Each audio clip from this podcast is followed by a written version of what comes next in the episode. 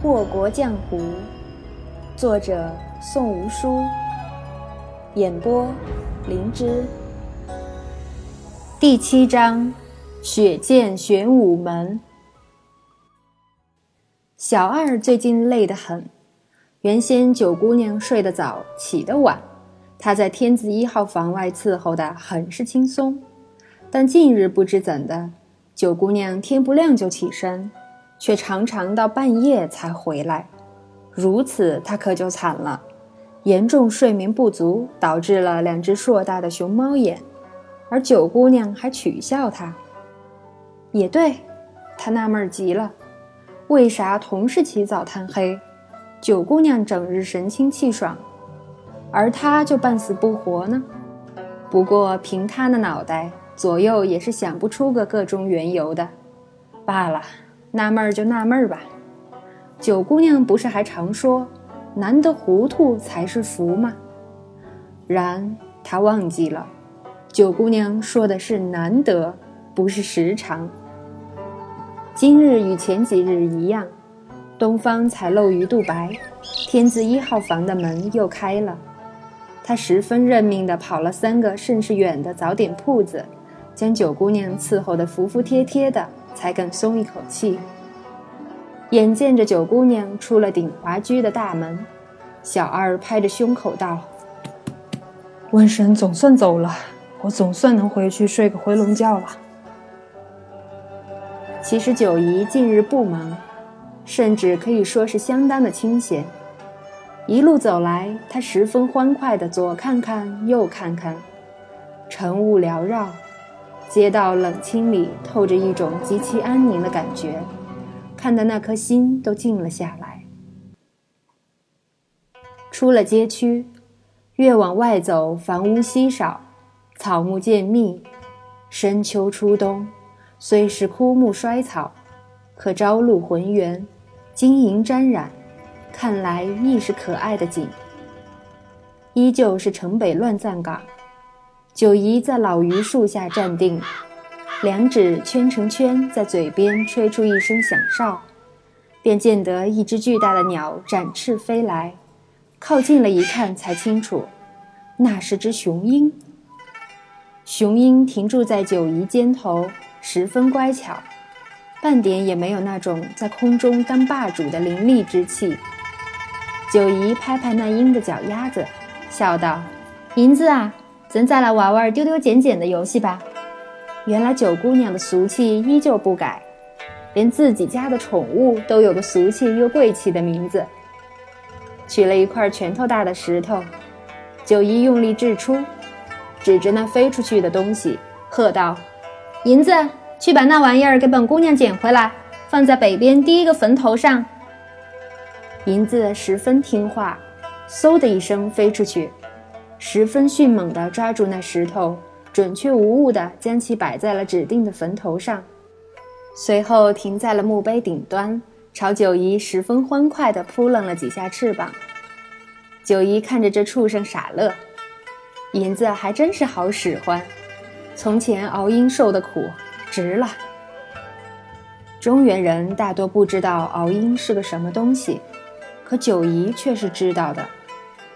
早年他流浪到新疆那片鸟不拉屎的地方的时候，也就看见高高的天幕上盘旋了几只会拉屎的鹰了。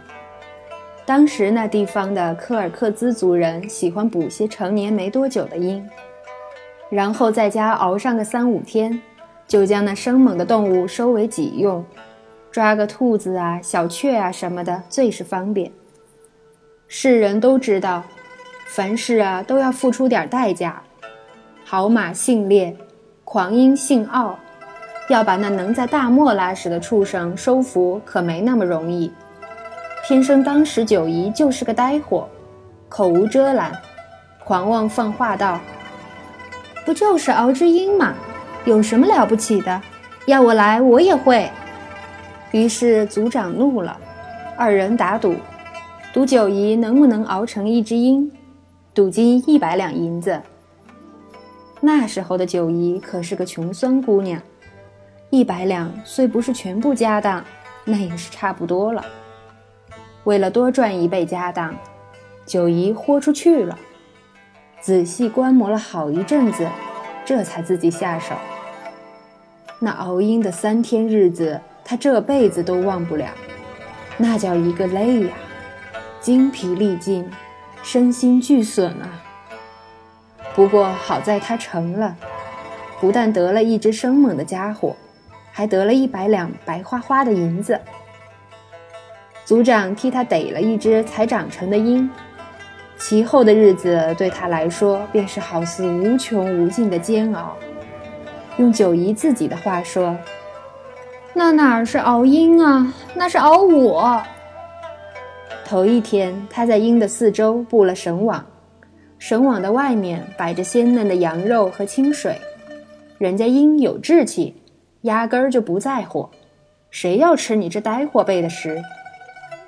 那两只囚禁的鹰爪不停地抓挠，九姨一度觉得那铁链子不够结实。指不定下一瞬就会被挣开。那畜生的鹰嘴也没闲着，里头传出一声声爆裂的呼号，震得他耳朵都疼。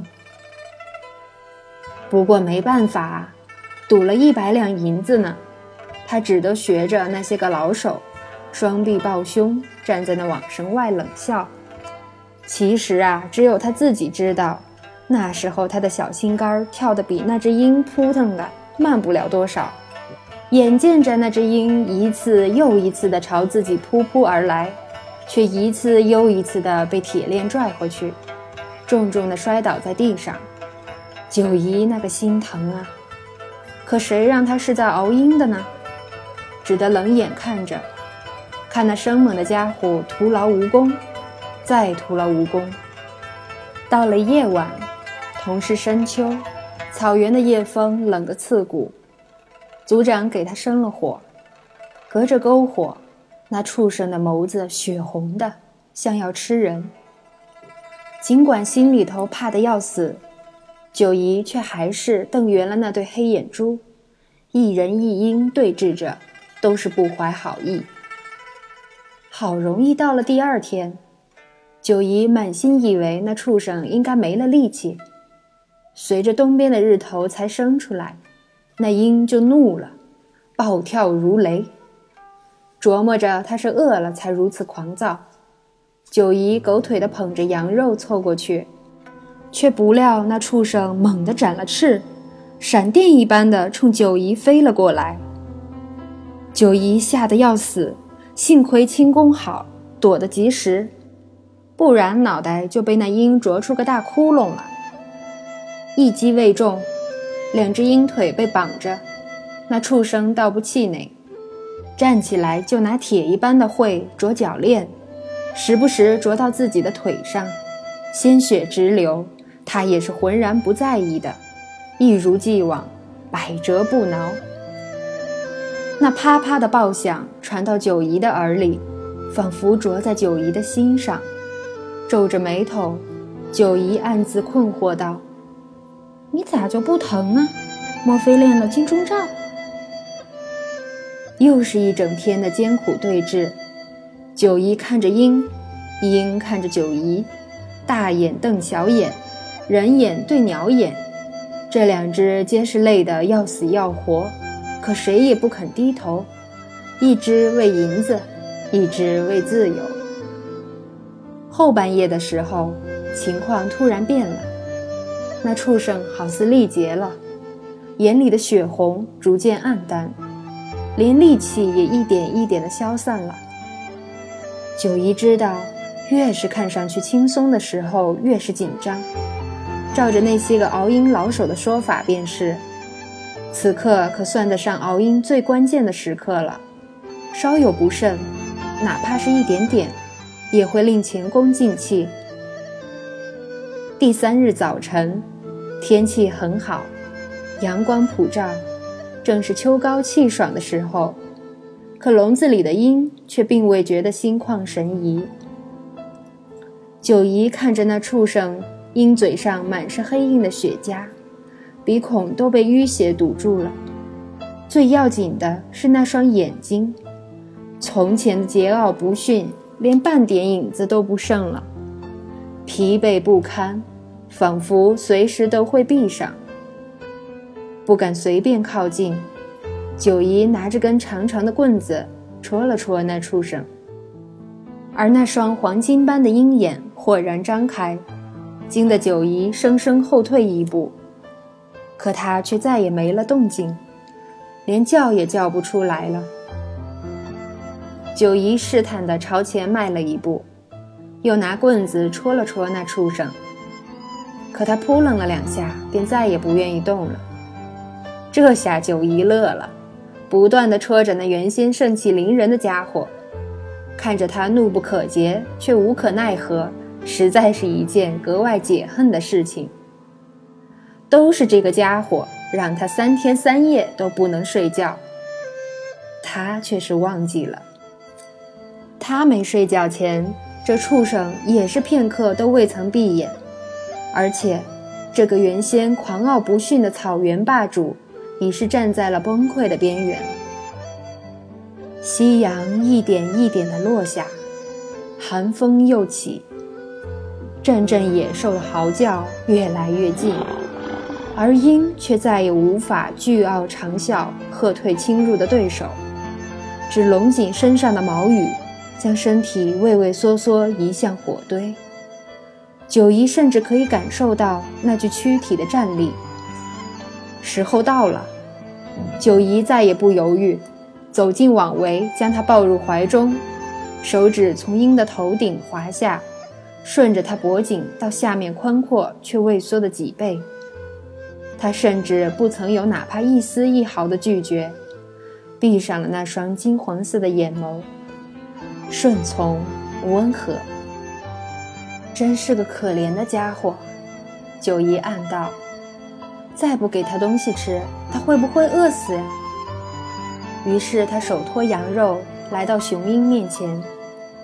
这一次，那鹰嗅到肉的气味，再也不是不屑一顾。而是迅速地叼入了口中。当鹰愿意吃你给的东西，这说明它承认了你这个主人。九姨熬成了一只鹰，可它却高兴不起来。他都快累死了，哪有力气高兴啊？直到大睡三天三夜，外加看到床头多出来了一百两白花花的银子，他那对黑眼珠才闪出了金光。而那只鹰就是眼前的银子。今日的太阳终是没升起来，整个天色一直是那般灰蒙蒙的颜色。九姨仰头看了看天边越来越浓的云，笑眯了眼睛，冲银子招了手道：“择日不如撞日，今日似是要下雪了呢，咱们换个地方玩丢丢捡捡吧。”说着，腾身而起，银子飞上高空，紧紧地跟在他身后。